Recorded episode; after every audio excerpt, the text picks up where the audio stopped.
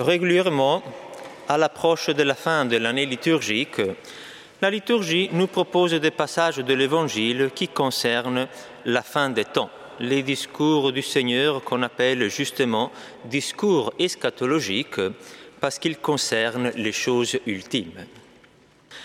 Il s'agit d'une littérature parmi les plus complexes à comprendre et à interpréter car il n'est pas toujours si simple d'établir où placer la frontière entre la lecture et l'interprétation, ou entre la réalité et ou la parabole symbolique.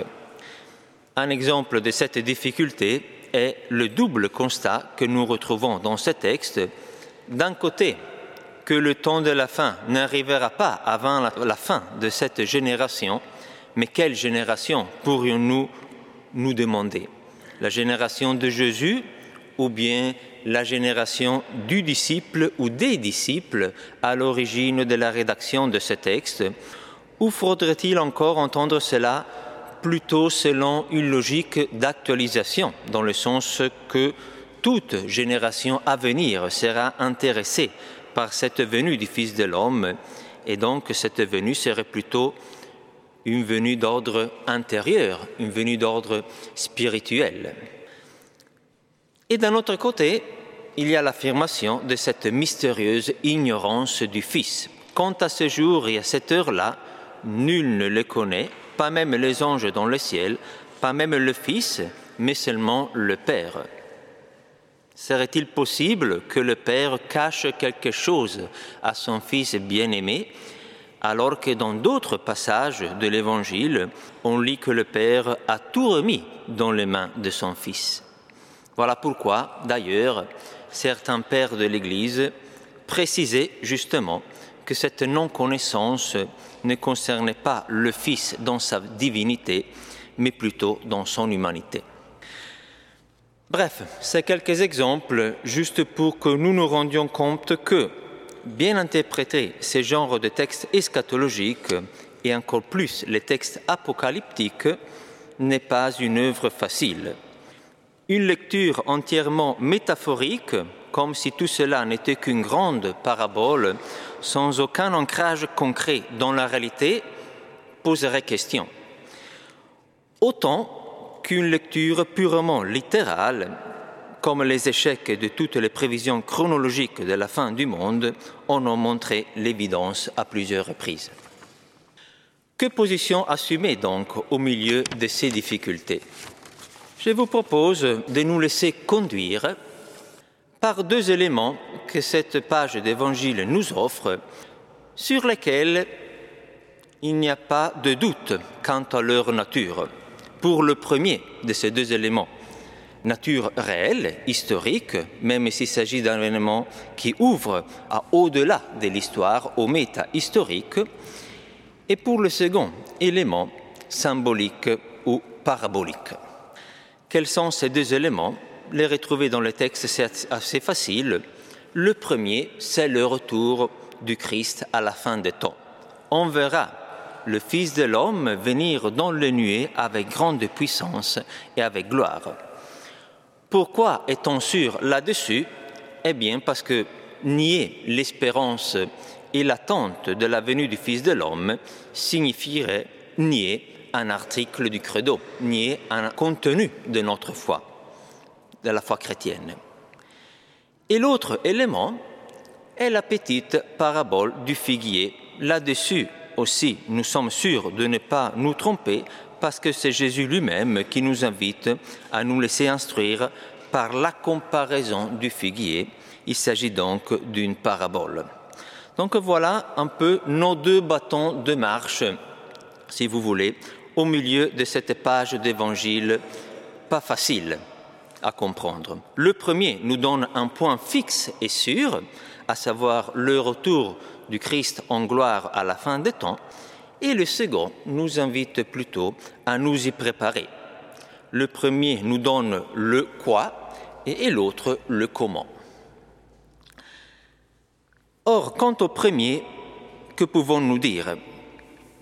Juste une seule remarque, si l'histoire avance vers cet accomplissement ultime, et si cet accomplissement coïncidera pas seulement avec une fin de temps neutre, comme s'il ne s'agissait que d'un épuisement du temps et de l'espace, mais vers la venue du Christ, roi de l'univers, eh bien cela nous dit deux choses. La première, c'est que l'histoire, si elle est destinée à s'achever, à finir, cela veut dire qu'elle n'a pas en elle-même son sens définitif. En termes plus concrets, nous sommes faits pour plus que ce que nous vivons sur la Terre. L'espace et le temps, malgré leur beauté et leur richesse, sont trop étroits pour contenir et satisfaire le désir de bonheur et de plénitude qui nous habite.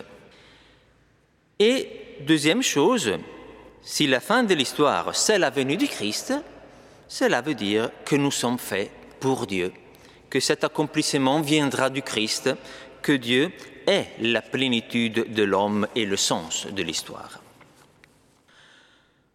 Comment alors nous préparer à cette perspective redoutable? C'est le figuier dont nous parle la parabole qui va nous aider à le comprendre. Par le fait que, nous dit le texte, dès que ces branches deviennent tendres et que sortent les feuilles, nous savons que l'été est proche. Donc, le figuier est sensible au changement. Il se transforme, il s'attendrit et commence à produire des fruits au fur et à mesure que la belle saison arrive. Comment le figuier peut déployer cette sensibilité? Parce qu'il est, disons comme ça, en lien avec les éléments qui provoquent le changement, avec les puissances qui sont donc à l'œuvre avant le changement et après le changement, et qui déterminent les saisons, notamment le Soleil, l'orbite de la Terre aussi autour du Soleil, la pluie, etc. Et tous les autres éléments qui concourent à ces changements d'état. Voilà alors en quoi le figuier peut nous instruire. Pour percevoir le changement, le passage de cette histoire que nous vivons à l'au-delà de l'histoire, et pour nous y préparer, nous aussi, comme le figuier le fait, à sa mesure bien sûr, à entrer dans la belle saison de la vie éternelle, il nous faut alors nous brancher aux réalités qui sont présentes ici-bas, dans cette vie, mais qui demeureront aussi toujours au-delà de l'histoire. Donc ces réalités qui sont présentes ici et qui demeureront encore après représentent de fait pour nous comme de véhicules, des véhicules qui nous permettent de sentir le passage et de les vivre. Donc, quelles sont ces réalités véhicules? Moi, j'en ai trouvé quatre. Sans doute, j'en ai raté quelques-unes, mais vous pourriez les trouver à votre tour aussi. Déjà, notre évangile nous en donne deux. La première est explicite.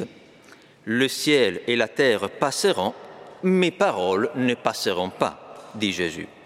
Donc la parole de Dieu ne disparaîtra pas. Cela veut dire que ce que la parole de Dieu nous donne ici-bas va demeurer aussi au-delà après la venue du Christ.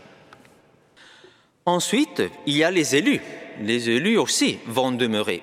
Le Fils de l'homme enverra les anges, nous dit Jésus, pour rassembler les élus des quatre coins du monde. Qui sont-ils les élus? Eh bien, ils sont les hommes et les femmes qui sont entrés consciemment ou inconsciemment en alliance avec Dieu. Donc, deuxième réalité qui demeure, deuxième réalité véhicule qui peut nous aider à vivre le passage, c'est les êtres humains. Tous les hommes, parce que tous sont potentiellement des saints, des élus, parce que tous nous sommes prédestinés à prendre part à cette alliance éternelle, et l'éventuel refus ne se pose pas du côté de Dieu, mais du côté de l'homme. Une troisième réalité qui présente dans notre vie actuelle demeure pour l'éternité, c'est quoi? C'est l'amour, la charité. Nous nous rappelons la célèbre hymne à la charité de Saint Paul. Les prophéties seront dépassées, le don de langue cessera, la connaissance actuelle sera dépassée, mais l'amour ne passera jamais. Et finalement, c'est Saint Jean qui nous livre la dernière des quatre réalités véhicules. C'est la volonté de Dieu, ou plus précisément, faire la volonté de Dieu, pas simplement la volonté de Dieu en elle-même. Le monde passe, nous dit-il, et sa convoitise avec lui, mais celui qui fait la volonté de Dieu demeure pour toujours. Voilà donc, chers amis, chers frères et sœurs, ce qui restera toujours et qui sera notre partage pour l'éternité. C'est la parole de Dieu, c'est les hommes et les femmes que le Seigneur nous donne, c'est l'amour charité. Je précise charité parce que, selon Saint François de Sales, la charité est la perfection de l'amour et faire la volonté de Dieu. L'avantage pour nous, c'est que ces quatre réalités font déjà partie de notre patrimoine humain et spirituel. Nous pouvons déjà les vivre. Et en les vivant, c'est-à-dire en écoutant la parole de Dieu, en fréquentant les hommes et les femmes que le Seigneur pose sur notre chemin, qui sont tous potentiellement des saints, en nous livrant au bonheur et au sacrifice de l'amour charité, et en choisissant en toute chose de ne faire que la volonté de Dieu, ces quatre réalités qui en fait sont des vraies énergies, comme le soleil par exemple l'est pour le figuier et l'aide à passer à la belle saison, bon, ces quatre réalités nous préparent, nous transforment, elles provoquent en nous ce changement mystérieux qui nous conduit au temps nouveau, au temps définitif, à cet été éternel parce que ces quatre énergies vont instaurer en nous, en quelque sorte, l'essence nécessaire pour pouvoir vivre dans la vie éternelle. Et comme nous le savons bien, la vie éternelle est déjà commencée, voilà que ces quatre réalités-là sont déjà disponibles aussi pour que nous les accueillions et nous le vivions. Et c'est ainsi, chers amis, chers frères et sœurs, qu'un jour, nous entendrons nous aussi l'appel que le Seigneur adressera à tous ses élus. Venez les bénis de mon Père, recevez en héritage le royaume préparé pour vous depuis la fondation du monde.